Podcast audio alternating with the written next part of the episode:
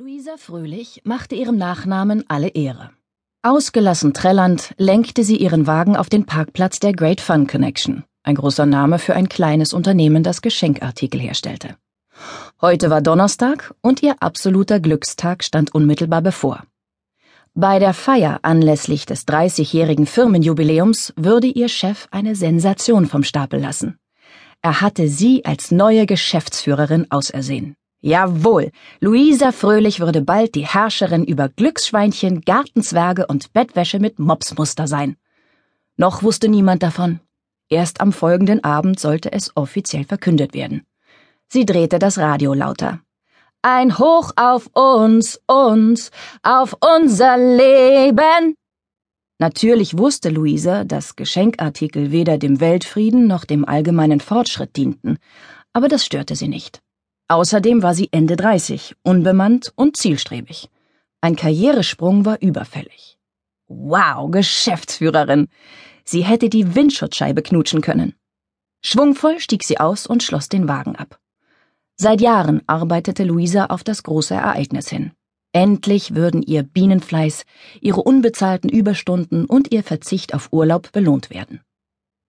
Angefangen hatte sie als Produktmanagerin. Das war zehn Jahre her. Damals hatte sie den Firmeninhaber mit singenden Plastiktorten, essbaren BHs und einem aufblasbaren XXL-Glücksschwein überzeugt. Im Laufe der Zeit war sie zur rechten Hand ihres Chefs aufgestiegen und kümmerte sich quasi um alles. Buchhaltung, Vertrieb, Marketing. Kein Problem für Luisa. Ihr Kopf arbeitete mit der Präzision eines Hochleistungsrechners.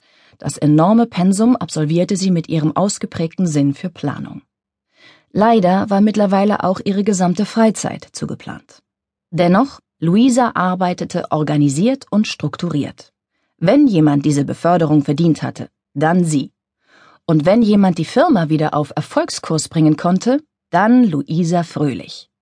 Momentan schwächelten die Umsätze, die Bilanzen zeigten steil nach unten, doch das betrachtete sie nur als weitere Herausforderung. Einen wunderschönen guten Morgen, rief sie, als sie die Tür zum Büro öffnete. Niemand antwortete. Luisa war es gewohnt. Morgens um neun befanden sich ihre Kollegen noch im Dämmerzustand. Teilnahmslose, verschlafene Gesichter hingen hinter den Rechnern, und nur ein schwacher Kaffeegeruch verriet, dass es bereits zu ersten Aktivitäten gekommen war. Müde ist kein Zustand, müde ist eine Lebenseinstellung, murmelte sie vor sich hin. Mario, ein schmächtiger junger Mann mit einem pechschwarzen Pferdeschwanz, der seine Arbeitszeit entweder in Chatrooms oder rauchend auf dem Balkon verbrachte, hob schläfrig den Kopf. Hast du was gesagt? Na ja, ein bisschen mehr Motivation wäre nicht schlecht. Meine Motivation und ich haben Beziehungsprobleme, grinste er. Wir leben momentan getrennt. Wenn sie das Ruder übernahm, würde das anders werden. Ein frischer Wind würde durch die schlecht gelüfteten Räume der Great Fun Connection wehen, die von den Mitarbeitern nur noch Fun Connection genannt wurde. Das Great war irgendwie verloren gegangen. Seufzend nahm Luisa einen Kaffeebecher aus dem Regal in der Kochnische. Auf dem braunen Porzellan prangte der Spruch Wenn ich an einer Überdosis Koffein sterbe, bin ich dabei wenigstens wach. Na, das konnte bei dieser dünnen Filterbrühe nicht passieren. Eine anständige Kaffeemaschine hatte der Chef nie genehmigt, der war ein hoffnungsloses Sparbrötchen. Was die Mitarbeiter wohl sagten, wenn sie eine Profi-Espressomaschine anschaffte.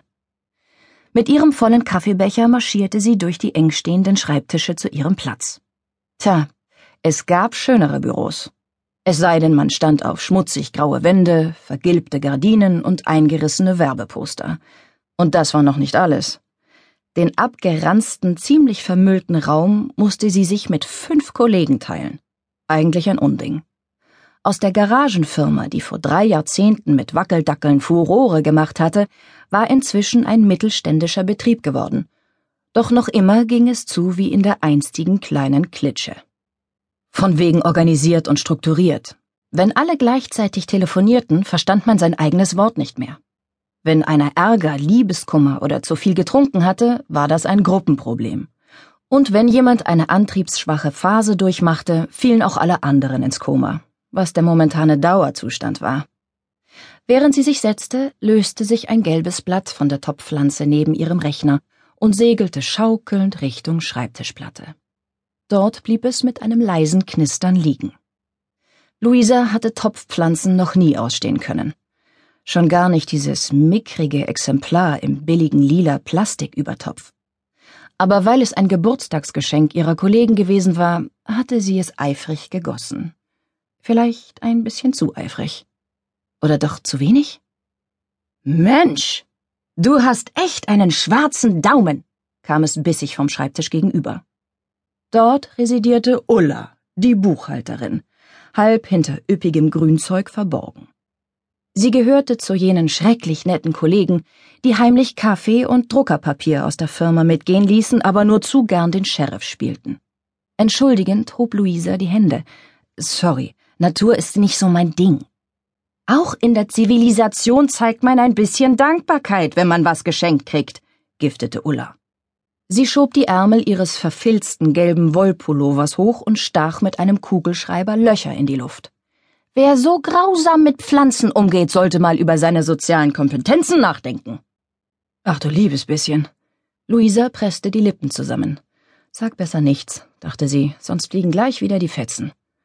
Von einem guten Betriebsklima konnte nämlich keine Rede sein. Eher von einer Klimakatastrophe, hier blühte das Mobbing, als würde es täglich gedüngt und gewässert. Auch so eine Sache, die sich dringend ändern musste. Hüstelnd schaute Karl Wenninger zu ihr herüber, ein magerer, altersloser Mann mit Halbglatze, der am Schreibtisch links von Luisa eine Zeitung durchblätterte. Er erinnerte sie an ihren alten Physiklehrer. Nicht nur wegen seiner dauermiesen Laune, auch weil es immer so aussah, als hätte er sich mit seiner eigenen Krawatte stranguliert. Soziale Kompetenzen, ha, legte er los. Ego ist Frau Fröhlichs zweiter Vorname. Luisa verdrehte die Augen.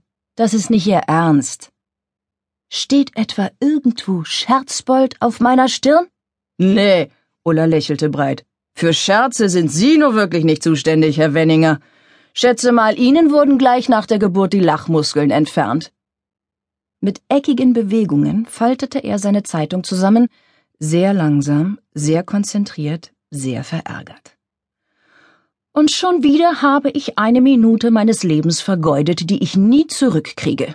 Bedanken Sie sich bei Luisa, der Pflanzenmörderin. Hinter den Rechnern ringsum lugten feixende Gesichter hervor. Wer auch immer Großraumbüros erfunden hatte, bestimmt war es ein Sadist gewesen.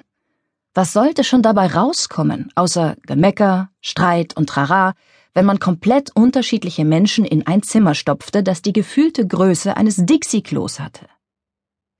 Jedenfalls würde ich Frau Fröhlichs Teamgeist stark bezweifeln, sagte Karl Wenninger streng.